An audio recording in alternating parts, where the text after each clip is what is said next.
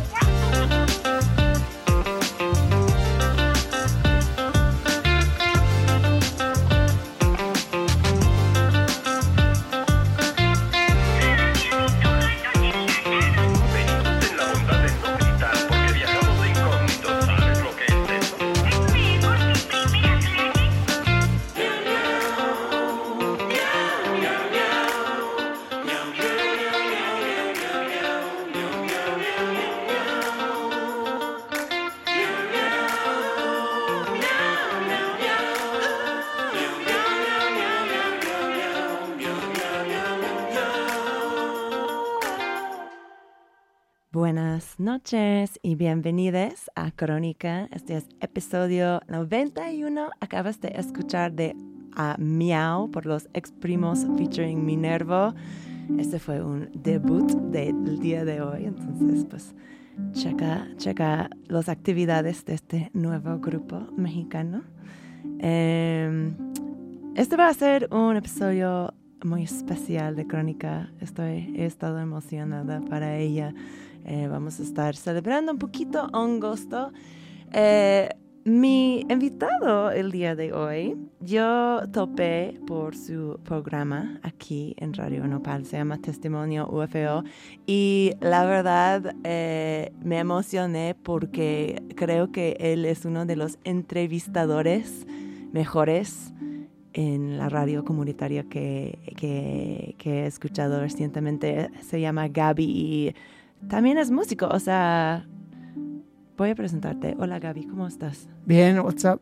Que, ¿cómo se dice alagio? güey? ¿Sabes qué es eso? No. ¿Cómo se dice alagio en inglés? Como cuando hablas bien de una persona, ¿sabes? Ah, sea, te, te pusiste rosita. Un halago. Un halago, sí, totalmente, ajá. Yo no sabía, o sea, yo no sabía que tenías toda una carrera de música, también tienes un show no FM que se llama Mentira, Mentira, que también es Bueno, un ese- musical, ¿no? Sí, pero el show se llama Planeta Gaby y en ese solo pongo como... O sea, como que solo hablamos de cosas medio tontas. No es tan serio como hablar de ovnis. ¿Y cómo, y cómo llegaste a estar haciendo testimonio UFO? Ah, pues. No sé, como que. eh, como que toda mi vida había estado como medio interesado con el tema de los ovnis. Y. mm, como que hubo un tiempo en que quería hacer, de hecho, un programa de televisión. cuan- como que hubo un momento en el 2017, creo. Que en Estados Unidos, como que empezaron a desclasificar muchos documentos de encuentros que habían tenido militares con naves que no sabían qué eran esas naves. Entonces, como que alrededor de ese tiempo, yo también como que, a pesar de que yo había tenido experiencias viendo ovnis y seres y o como sea- cosas raras, Fuiste directo al gobierno sin decir de tus experiencias. es que como que cuando yo tuve mis experiencias, en vez de hacerme que yo creyera, como que medio me sacaron un poco de onda y me volví un poco escéptico o como que traté así de... No sé, como que no las podía digerir porque creo que hay unas cosas del tema de los ovnis que son muy raras. O sea, de que es muy difícil como que aceptar así, investigar, como todo ese tema de los abducidos, como que creo que aunque tengas interés con el tema de los ovnis, hay veces que encuentras con algunos justo testimonios que pues son como que, ya sabes, de tipos de seres que no son como grises, sino ya son como animales antropomórficos, como insectos, los que les llaman reptilianos, etcétera, que a mí me costaba mucho pues leer, ¿no? Como que aprender más de eso.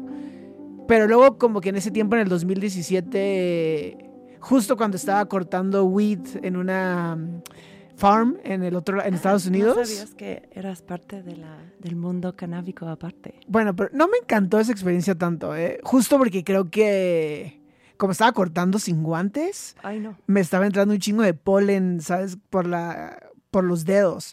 Entonces como que yo creo que definitivamente como que estaba medio paranoico, pero Pasa. como que empezó, y justo estaba viendo un chingo de videos de ovnis y así, y como que me di cuenta que, güey, pues que hay un chingo de cosas muy raras con ese tema de los extraterrestres, ¿no? Como que similitudes en situaciones, sobre todo en lo de abducciones, que casi no hablamos tanto de eso en Testimonio UFO, como que en Testimonio UFO hablamos de personas que han visto cosas en el cielo, pero ha habido algunos casos que hemos presentado en el show de personas que dicen que han ido como a bases extraterrestres o que han visto seres en sus casas. Y luego ha habido otros casos también que han resultado falsos. Un caso en particular que presentamos de unas chavas que decían que, creo que te lo platiqué en un episodio que hicimos de Testimonio UFO y ¿Pusiste Crónica Crossover. fraude? Pues no fue, hace cuenta de que a ellas, como que ellas recibían mensajes por chat de supuestos extraterrestres. Ah, sí me ¿sabes? dicho, Pero ellas, sí. con, antes de eso, eran fanáticas de otras personas que decían eso. Entonces, como que ellas hicieron un fan club ya. y luego les empezaron a hablar a ellas, etcétera, y como que hubo ahí algo raro, pero básicamente porque hice el programa, porque pues me interesaba mucho el tema y como que yo conocía a mucha gente que, o sea, amigos que han visto ovnis o que han visto seres y como que justo yo quería showcase, como se dice, presentar este tipo de relatos que no es de gente que sea así súper clavada con ovnis o que toda su vida esté, o sea, como que pues obvio hay gente que quiere atención, ¿no? O gente que neta tiene problemas esquizofrénicos. O gente que pues nada más quiere hacer una broma. Y yo pues quería darle atención a casos aislados de personas que solo habían tenido como uno o dos encuentros con ese tipo de eventos en su vida y que quizá lo tuvieran guardado, ¿no? Va, pues para ti definitivamente no es una broma. Estoy muy emocionada para tenerte hoy porque vamos a tocar unas experiencias que la gente te han mandado a, a través de testimonio UFO, Oh, es cierto. eh, de hongos. También tengo otra invitada extremadamente especial en el estudio el día de hoy, mi amigo Orlando, que nos va a regalar un cuento sobre eh, haber visto unas entidades en DMT. Y tengo entendido que tú también tien- tienes, bueno, yo sé que tienes experiencia en esto porque cuando llegué a la estación el día de hoy estabas neta investigando la tema en tu compu, entonces yo sé que es- has- tienes, tienes puntos para compartir con nosotros. Em, quiero ir a un break musical antes de todo esto. Estoy viendo las canciones que me mandaste. Hay uno que se llama Un Mundo Nos Vigila. Yo pregunté, yo pedí a, Gaby que trae pues eh, su propia música para que podamos tener pues otro punto de vista de este gran cerebro. Eh, Güey, en serio que me tratas mejor que mi mamá. ya. Eh, cuéntame sobre Un Mundo Nos Vigila. Ah, es una canción que grabamos hace un rato en un Día de Muertos. Está en nuestro. Como que hicimos un live session, Miranda se llama Mentira, Mentira, por si alguien la quiere escuchar. Nos pueden encontrar en Instagram, que es mentira guion bajo, mentira guion bajo. Y ahí tenemos como un live session que hicimos de, de las canciones que vamos a escuchar hoy, que te compartí. Porque me las pediste. Es- también está como medio de oso. Yo no las hubiera traído, pero. Pero esa rola habla justo de Estamos extrater- tratando Esa rola, de llegar hecho, conocerte, Gaby. esa rola la escribí justo después de fumar DMT. Oh my O sea, gosh. literal, así, acaba de jalar DMT. Pues lo escuchamos y regresamos con más crónica.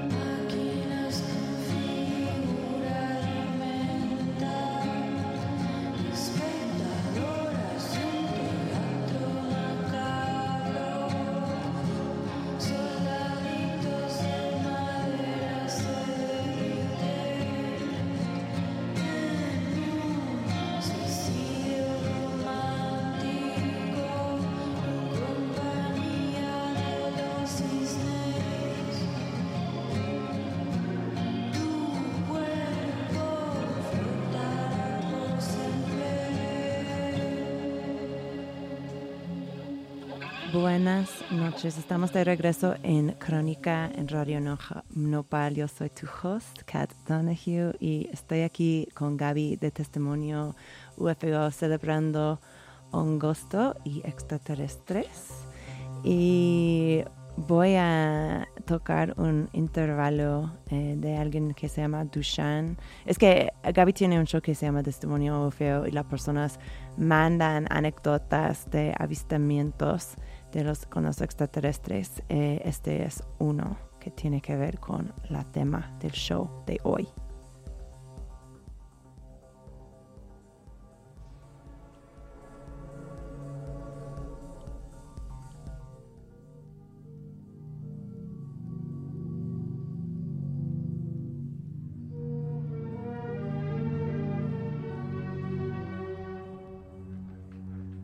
Mi anécdota comienza después de haber ingerido un cuadro de LCD con un emblema de The Grateful Dead en Ensenada, Baja California. Iba caminando a acampar con mi hermano y nuestra perrita Bandicoot. Y eh, tras llegar a unas aguas termales, pusimos nuestro campamento, ya estábamos bastante volados. Comenzamos una fogata y nos metimos a las aguas a disfrutar de ese gran lugar. Y tras la llegada de la luna, pues estuvimos ahí disfrutando de el valle y de un gran este, enteógeno.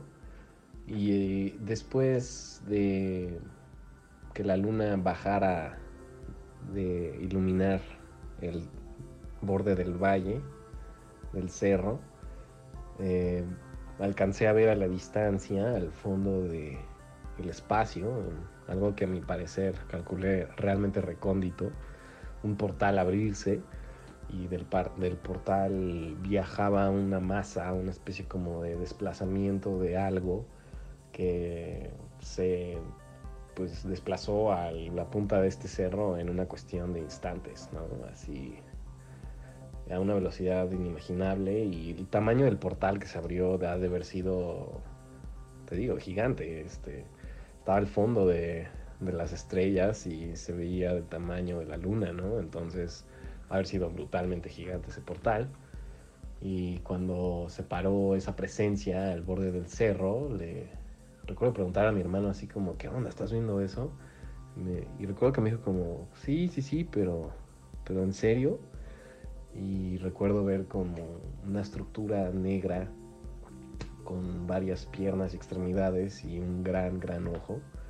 eh, vernos, ¿no? Nos veía. Y, y estuvo un rato viéndonos y después decidió partir, ¿no? Y a la misma velocidad en la que llegó, pues partió este, al instante, ¿no? Y ya resumimos la noche en las aguas termales.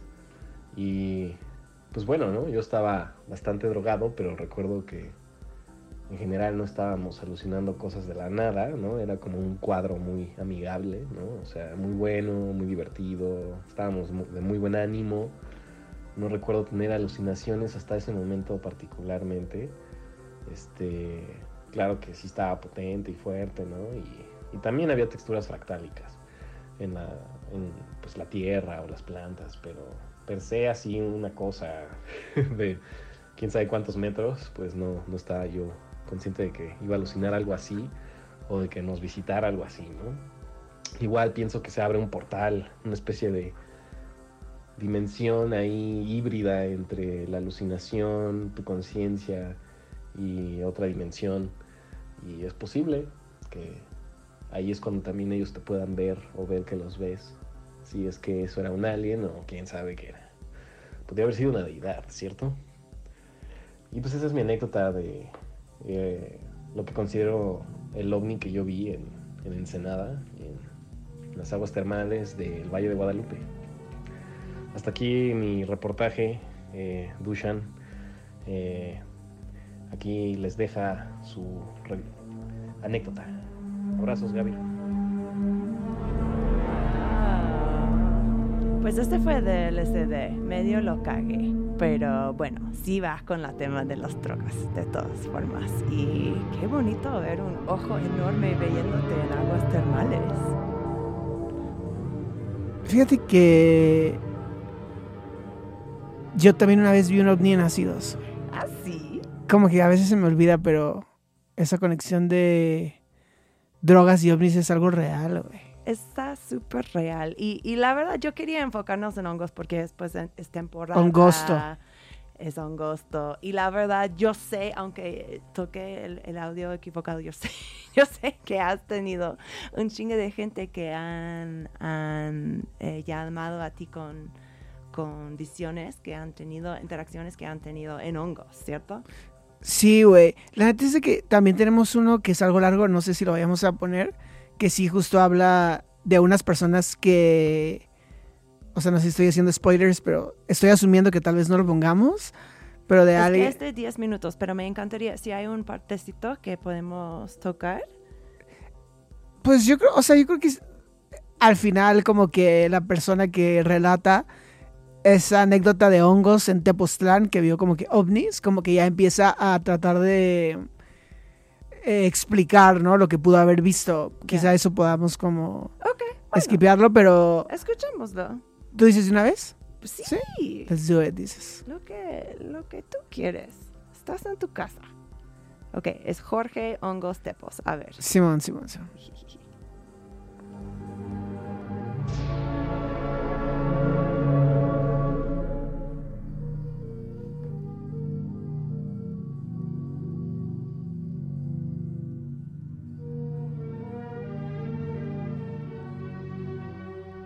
Pues te cuento de una vez todo el rollo para que ahí sepas cómo estuvo mi experiencia UFO.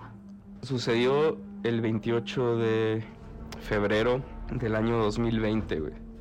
Ese fue mi primer avistamiento. Lo tengo ahí marcado en mi calendario porque sí fue algo pues que no me esperaba y la neta sí me sorprendió de manera grata el tener esa experiencia.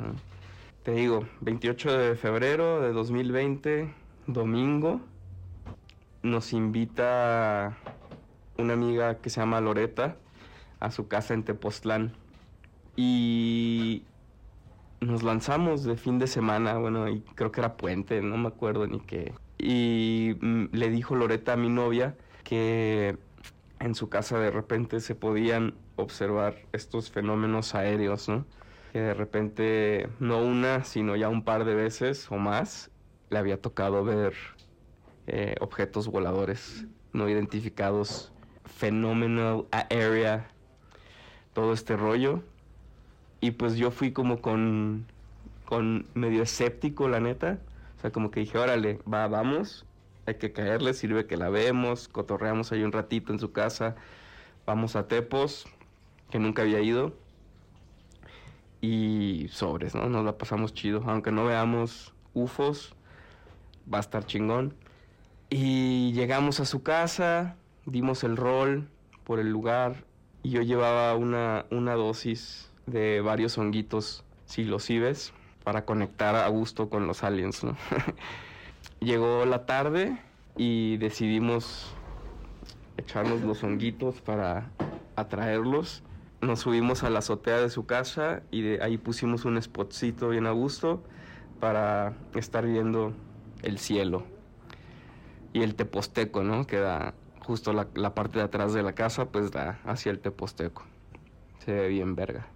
Como yo lo recuerdo, ya que se estaba metiendo el sol, pasó el primer objeto que a los tres nos impactó, ¿no? O sea, a Loreta, a mi novia Pamela y a mí al chile sí nos sacó de pedo a los tres y apenas estaban pegando los honguitos, ¿no? O sea, no, no, había pasado mucho tiempo, pero estábamos muy... no estábamos ido ninguno de los tres. Entonces vimos esa madre que pasó arriba de nosotros y como yo lo recuerdo, era una especie de cruz o de avión, o sea, sí tenía como esa forma, pero todo era como espejo como si se quisiera camuflajear entre todo, entonces como que no la podías ver bien. Era como un espejo o algo metálico, no, o algo, o sea, como todo metálico, ¿sabes? No, no como un avión que tiene colorcitos y mamadas. Y aparte era de día. todavía de día y estaba bastante cerca de nosotros esa madre. Entonces, a partir de ese momento empezó a oscurecer y también empezó a pegar, empezaron a pegar los hongos y los tres nos sacamos de pedo así como, ah, la madre, eso pedo, qué rollo, güey. Loreta como que dijo, pues yo ya, ya he visto, ¿no? Pero sí está muy, muy cerca este y definitivamente no es un avión porque no hacía ruido como avión. El caso es que ese ya nos voló la mente a los tres, también a mí que yo iba como con este cierto escepticismo, como de, ah, seguro son aviones, seguro no nos va a tocar ver nada, pero pues sí, ahí ya me, me rompieron la boca, ¿no? O sea, sí, fue así como de, órale oscurece, seguimos viendo hacia el cielo, seguimos platicando de otras cosas, pero también sorprendidos de lo que vimos, preguntándonos qué era. Le mm, pregunté a Loreta si era normal esta, o sea, si era como un cierto tipo de cultura de, de Tepoztlán o como algo conocido que se ven objetos voladores. Y me dijo que sí, que bastante raza los, los ve, que es una onda de, del lugar también, que tiene pues estos cerros fantásticos, ¿no? Que puede ser que sea una onda de extracción de minerales, no sé, nos contaba también como una, onda guía turística, pues lo que ella había investigado, lo que ella sabía o lo que ella ha escuchado, y pues todo parecía muy interesante, ¿no? A partir de, de que ya habíamos visto algo. Unas horas después o alguna hora después empezamos a ver otras cosas, ya de noche, ya más a lo lejos, pero empezamos a ver también de repente objetos o luces que pues bien podrían ser un avión, ¿no? Eso es lo primero que yo pensaba, como, ah, pueden ser aviones, pero luego eran como que, como si fueran dos aviones muy juntos, o de repente dos aviones por aquí y otro avión por acá y otro avión por acullá, o sea, como que empezaron a ser muchos en lo que pasaba el tiempo, ¿no? No, no, ya no solo era un avistamiento de repente de luces, era otro, otro, otro, eh, direcciones diferentes, como que demasiado para, para hacer aviones, aunque sé, sé que hay un chingo de aviones en el cielo, pero algunos se veían simplemente diferente o tenían otras velocidades también. Muchos, muchos iban directo a la montaña, atrás de la montaña. Mm, me empezó a sorprender la cantidad de luces que estábamos viendo en el cielo. Pueden ser fenómenos eh, meteorológicos, ¿no? O pueden... También sentimos que vimos una estrella fugaz. Vimos estrellas fugaces. eh, vimos una estrella fugaz. O errante, dijiste, ¿no? Ah, errante, una errante, ¿no? Sí, o sea, porque iba bastante, o sea, la vimos bastante tiempo, ¿no? Iba dando el rol. También pensamos en la posibilidad de basura galáctica, ¿no? Como ah, satélites, muchas cosas que pueden ser, pero pues sí era bastante impresionante como la cantidad que, que estábamos viendo, era como una lluvia de UFOs. Estábamos bien honguitos, bien a gusto, también eso siento que tuvo algo que ver. Ya en la madrugadita, ya que habíamos tripeado así con ver un chorro de cosas, eh, pues nos fuimos a, a jetear ya que estábamos cansados, ¿no? Pero bien sorprendidos, güey, de ver, de ver tantas luces, hablamos bastante sobre el tema. Fue temprano exactamente, eso también nos sorprendió. Antes del anochecer, o sea, antes del anochecer y como hasta las nueve, así.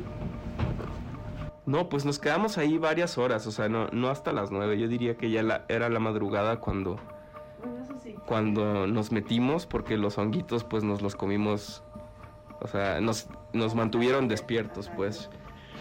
Pero sí, también cada quien recuerda su historia, ¿no? Yo te estoy contando mi punto de vista, pero estoy seguro que Pamela te podría contar también el suyo, Loreta, ¿no? Fue un trip ahí colectivo y eso es lo que se me hizo chido también.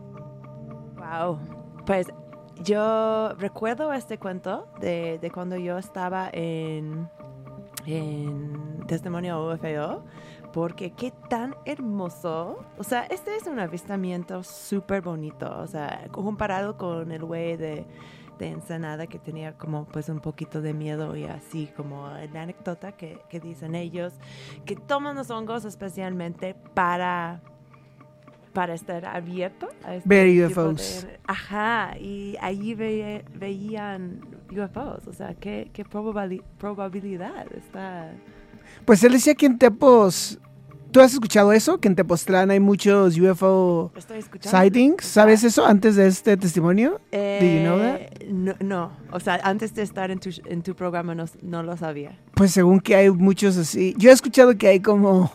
O sea, no sé si sea cierto rea- realmente, pero he escuchado así que hay como bases de aliens en, En Tepo- Tepoztlán. Uy, Pues no ves que tienen muchos como que aliens y así en. tiene muchos aliens, tiene mucha gente que dicen que son chamanes, que son nada más, pues, mujeres blancas, rubias de Europa. ¿Sabes de que yo tengo un como. Tiene como- muchas cosas. Tengo como un spiritual master en Tepos, güey. Ah, sí. Sí, güey. Hugo se llama. Qué bonito. Me ha contado muchas cosas muy extrañas. Me imagino. Pero bueno, creo que es muy, o sea, no es solamente muy popular, pues, en nuestros círculos esto de tomar sustancias para comunicar con otras entidades. O sea, de hecho, es algo que ha estado presente en la sociedad humana hace milenios, ¿no? O sea, especialmente aquí en México, donde hay tantos plantas de poder indígenas, em, hay una hay un grupo indígena de, de San Luis Potosí y de Jalisco y de Zacatecas que, que se llama la Huixaurica. Y estas personas eh, son los que cuidan lo- el peyote, pero también tienen un uso de, de hongos como agente hierófano. ¿Cómo se dice? Sí, Oh, hierófano. hierof- hierof- Hierófano. hierófano, ajá, como algo que te, te lleva en la presencia de algo más grande, ¿no? Ajá. Sí, justo. O sea, como hierofanía significa hacer material o divino. Ajá, exacto. Entonces, pues creo que estas sustancias han sido pues un puerta a este tipo de, de interacción, pues para mucha gente tras la historia. Em, tú también, o sea, entonces tú también has visto, o sea, extraterrestres en diferentes sustancias psicoactivas. Estabas diciendo que... O sea, eh, una vez vi un ovni justo cuando me acaba de meter un ácido, como que Ajá, vi una luz muy extraña moverse así. O sea, yo sé- como que me acaba de meter el ácido, pues ya sabes que muchas veces también como que en ese momento todo se te mueve. Entonces no estoy 100% seguro, pero la neta es de que vi como que un punto rojo cruzar así el cielo de una manera así loquísima y rapidísima, que hasta como que estaba con una amiga y le dije como que, güey, neta, despiértate de que acabo de ver un ovni, pero ya era too late. ¿Qué era el sentimiento que te dio? Pues raro porque justo dije, quiero ver un ovni, o sea, como que... Era así también, que tú querías ver un hombre. Pues es raro porque también de niño, sin estar en sustancia, como que una vez estábamos yo y otros niños en el pórtico de mi casa, que en la frontera, viendo a Estados Unidos, y queríamos ver un ovni, y también apareció un ovni y nos voló encima. Así de que súper cerca, pero... Pues no sé, como ¿Qué- que... lo- ¿Cómo, ¿Cómo explicas esto? O sea, Pues el luego hecho de mucha que la gen- gente que tiene la atención de verlos luego los ven. Pues como que hay un movement, ¿no? En los de ufology, de gente que les gusta ovnis, que justo dicen que como que las conciencias de las personas ya pueden llamar a los ovnis y hasta hay como que un método que le llaman CC5, de un dude que se llama Steven, Steve Greer, se llama el, el- un doctor que tiene como un, no sé, cult, no sé cómo llamarlo, como un grupo de personas que creen en ovnis. Yo no sé qué tan cierto sea eso en el sentido de que aunque yo sí más o menos lo viví, también creo que, o sea, debe de haber aliens buenos y aliens, ali- aliens negativos, ¿no? Y creo como que también no creo que siempre sea muy friendly la agenda de las supuestas UFOs que están en, entre nosotros, ¿no? Claro, porque, ajá, este es algo que es sujeto a mucho debate, ¿no? O sea, ¿qué hacen los Sí, extraterrestres? Y luego de lo que decías de que sustancias para ver extraterrestres, o sea, justo no sé si los llamaría extraterrestres, pero, o sea, y como que eh, quisiera hacer énfasis en eso, en de que no, si sean extraterrestres, pero fumando DMT, como que también ahí es donde personas dicen que han visto o interactuado con otros seres, ¿no? Totalmente. pero- Tenemos uno con nosotros. Justo yo no sé qué, o sea, yo dices, ah, y Bueno, también nuestro dos, invitado, también hecho. nuestro invitado, ¿Cómo? también nuestro invitado Exacto. tiene esa experiencia, ¿no? Ajá. Yo no sé si llamarlos extraterrestres. De hecho, yo no sé si tengo una teoría, tal vez nuestra invitada sepa qué teoría tiene, nos comparta, pero yo creo que es más como algo que nuestro espíritu se genera, ¿no? Como no sé, como un arquetipo de algo místico o algo como que algo divino que tal vez viva entre en nosotros o que tal vez Mm. nosotros lo generemos conforme vamos generándonos una especie de mundo espiritual o concepción espiritual propia y que eso ya se materialice a la hora de fumar DMT, que creo que es lo que me ha pasado a mí cuando he fumado DMT. Y hubo un tiempo en que fumaba así, de que tenía una adicción a fumar DMT, de que fumaba todo el día. Yo nunca, yo, eres la primera persona que me ha dicho que tenía un uso problemático del DMT. DMT. Pues es problemático porque estás fumando todo el día, porque aparte puedes realmente, creo, hacerte un daño en la garganta de estar quemando tan fuerte y en ese momento cuando justo estás, cuando apenas le das el primer jalón, o sea, eres muy sensible, pero aparte no tienes todo el control de qué tan duro estás jalando, ¿no? Pero creo que tú debes de tener un mente muy atlético porque creo que la experiencia... Yo no he tomado DMT desafortunadamente. Si alguien me quiere invitar a un DMT, DMT escríbame. Pero... Eh, oh no, ahora voy a tener lo más, lo más loco. Anyways. em, pero me han dicho que es una experiencia muy intenso, o sea, que trata con tus emociones, o sea, que altera tus pensamientos sobre cosas. Entonces me imagino que, que, que querer tener este tipo de experiencia tan intensa varias veces al día, ¿o ¿qué dijiste? ¿O- Sí, o sea, no. Es que, ¿sabes? Como que en ese tiempo, aparte, yo me metí ácidos de que cada tres días, una cosa así. Y la verdad es de que creo que ahora estoy un poco en mi vida, un poco nervioso, pero en ese tiempo estaba cero nervioso, como que estaba muy pleno.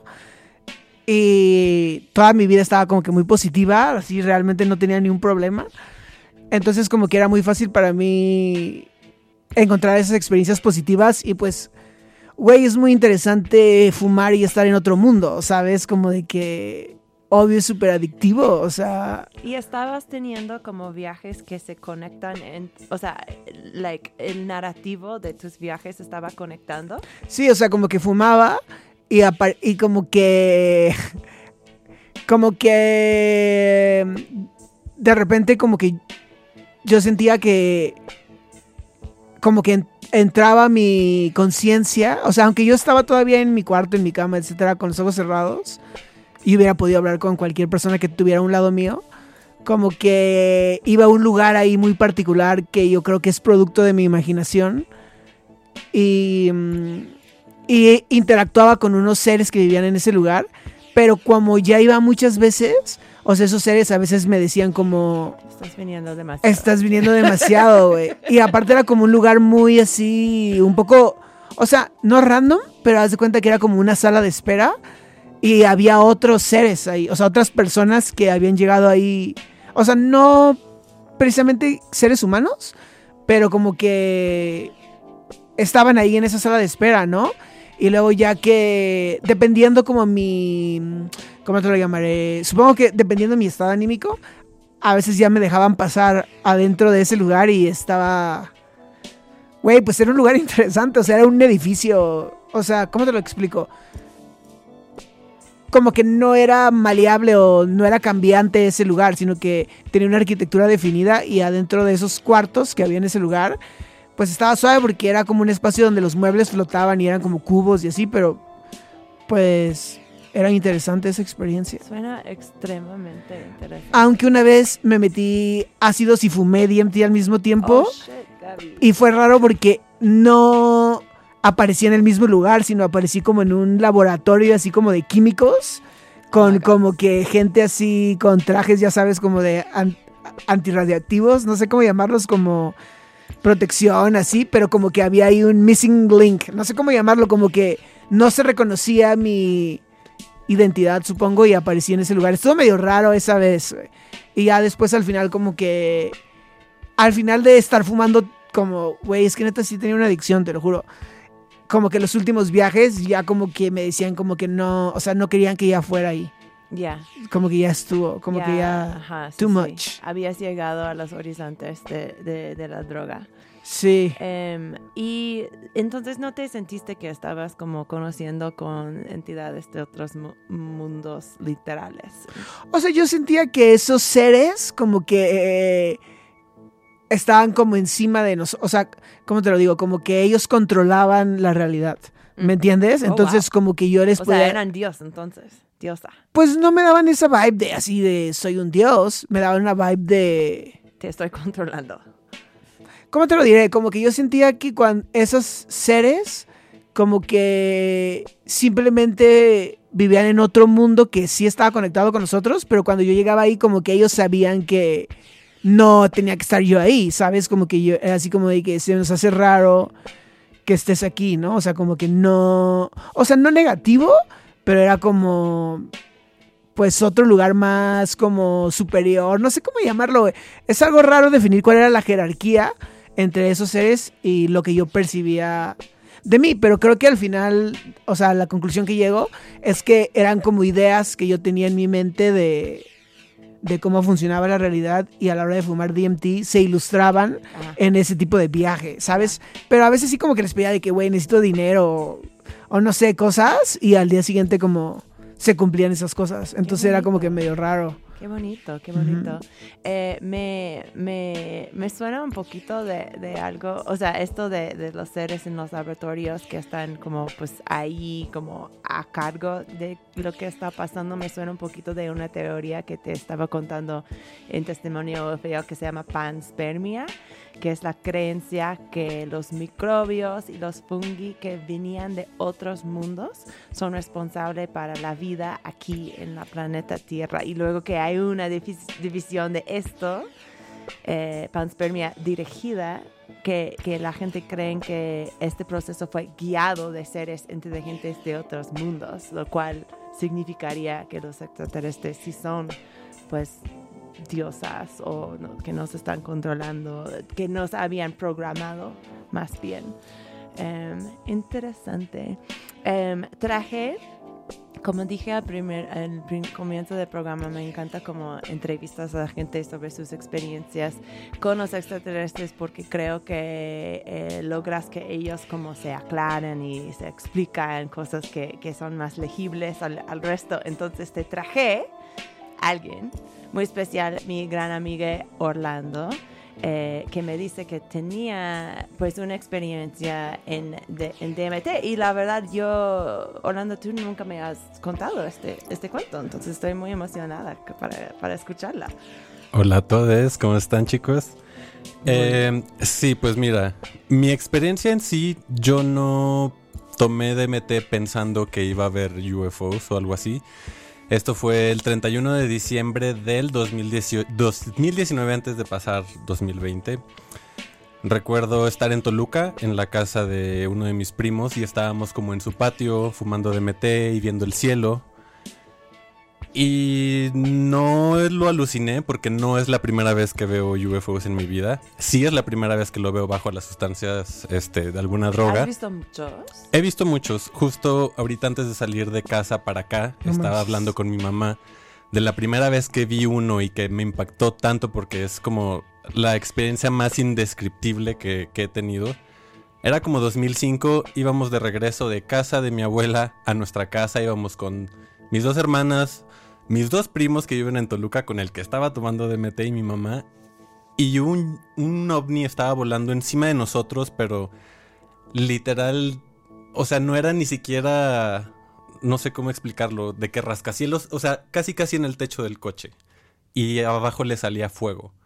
Esa fue la primera vez. Pero como Ve- que le salía fuego. Sí, o sea, solo eran como llamas abajo de, de un plato redondo y O sea, literal fuego. fuego. Sí, Literal eran unas fuego. llamas como color naranja, color rosado.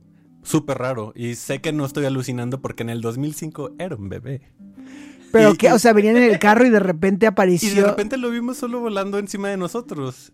Y recuerdo, o sea, todos estábamos tan impresionados, mi mamá, y era como algo súper extraño. De ahí seguimos, o sea, seguí viendo cosas. Oye, pero ¿qué hicieron? O sea, pararon el carro. no, íbamos como al- a la par del, del UFO. ¿Y qué venían pensando? Pues, what the fuck, ¿qué está pasando? O sea, no No, nos sabíamos. gritaron así de que, güey, está peligroso tener algo de, así en llamas encima de nosotros. Pues no sé, la cosa también está rara porque mi papá también es un ser muy extraño que tiene un culto. Shout out ¿En serio? al papá de Sí. Orlando. ¿Cómo que tiene un culto, güey? Mira, el culto sí dices. tiene que ver a lo mejor con los ovnis, pero es algo muchísimo más raro que no puedo ni siquiera yo explicar. Pero mi papá muchas veces también iba a la zona del silencio. ¿Has escuchado la Sí, zona del sí, silencio?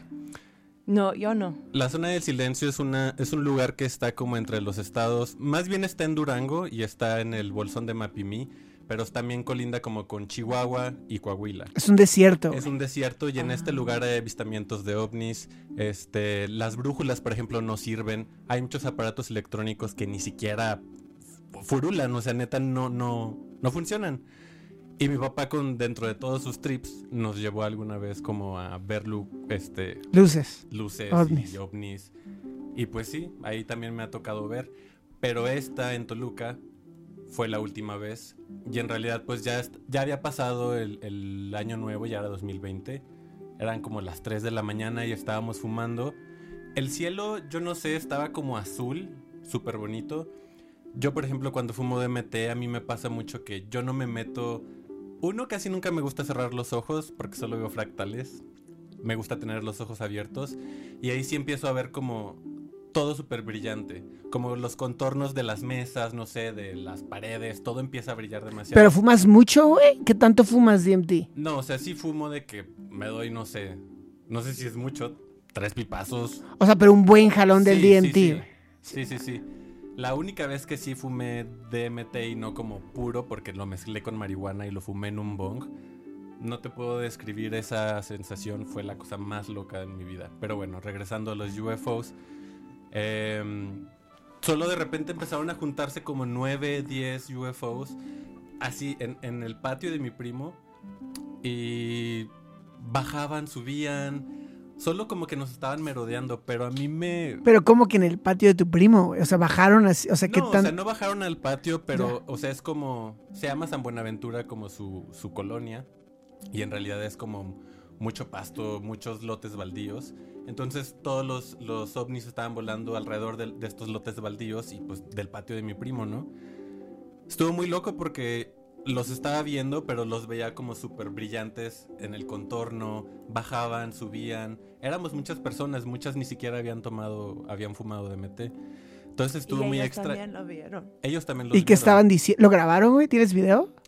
Yo no creo tener video. Pero alguien verdad. sí tiene video. Seguro si, si le digo a mi primo o a alguno de sus amigos, sí, porque era como algo muy loco. ¿Puedes preguntar? ¿Ahorita mismo? No, o sea. Ah, sí, ¿Sí? sí, sí, claro. ¿Sí? Yo sí, claro. este, y pues nada, se me hace muy extraño. Esa es la última vez que yo vi ovnis. Justo cuando va a empezar la fucking pandemia. Algo también muy extraño. Y justo lo que decías de la pans, panspermia. Ajá. Yo también siempre he creído que nosotros somos las mascotas de los, de los UFOs. Güey, ¿sabes de que yo tengo un amigo que es, es psíquico y es como de Native American? Y el vato neta tiene poderes así de ver los espíritus que acompañan a la gente. Y él me contó que, porque aparte ya sabes de que los Native Americans tienen un chingo de casinos, ¿no? Entonces, Es de los Estados o sea, es de Sí, la se tierra, llama Gary. tierra conocido como Sí. los Estados Unidos.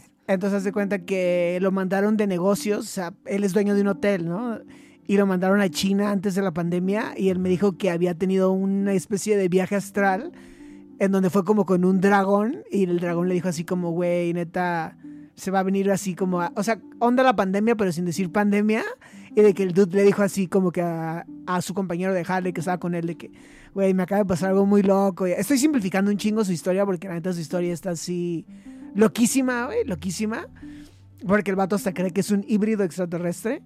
Pero mm, justo, güey, él tiene esa teoría de que él cree que realmente los seres humanos somos como, ya sabes, como hormigas trabajadoras de los extraterrestres. Es que ¿por qué existe, por ejemplo, todo esto del Área 51? ¿Por qué dice, dice que los ovnis nos regalan tecnología? ¿Por qué todo esto? O sea, sí siento que nos tienen tan, tan monitoreados y están encima de nosotros todo el tiempo y nos regalan sus conocimientos.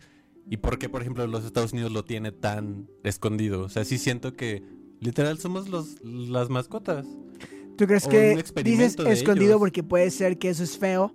O sea, que esa en realidad sea too much, que seamos así o sea, que juegan con nosotros. Yo también creo eso, Yo lo di- la verdad. Sí, lo pienso totalmente. Pero también hay otra parte de mí, te digo, que no. O sea, es que es raro porque, pues, por ejemplo, tú, güey, que has visto un chingo de ovnis, por ejemplo, varias veces, ¿no? Para ti, la neta, pues es como real.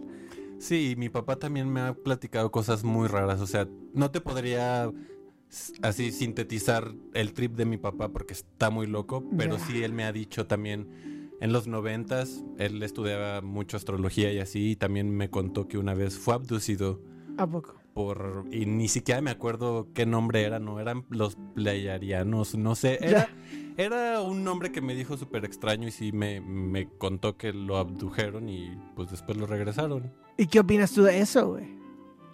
Yo lo creo totalmente. O sea, ¿Tú crees tú haber sido abducido, güey? no, no porque no tengo ningún resto de alguna memoria extraña, no nada. Pero le creo a mi papá porque en el 2009 yo vi a mi papá desaparecerse. Aquí en la Ciudad de México, en la central de autobuses. O sea, enfrente de ti lo viste No enfrente desaparecer. de mí, pero yo justo venía regresando de, de Tepoztlán y a mi papá le había dado un ataque epiléptico en Tepoztlán. Llegamos a la Ciudad de México y cuando llegamos a la terminal norte, mi papá me dijo como, oye, voy al baño. Ok, se metió al baño, pasaron 10, 15 minutos y mi papá no salía del baño. Entré a buscarlo. Te juro que lo busqué en todos los inodoros, en todos los botes de basura y mi papá no estaba ahí. Salí del baño y a los 5 minutos mi papá salió.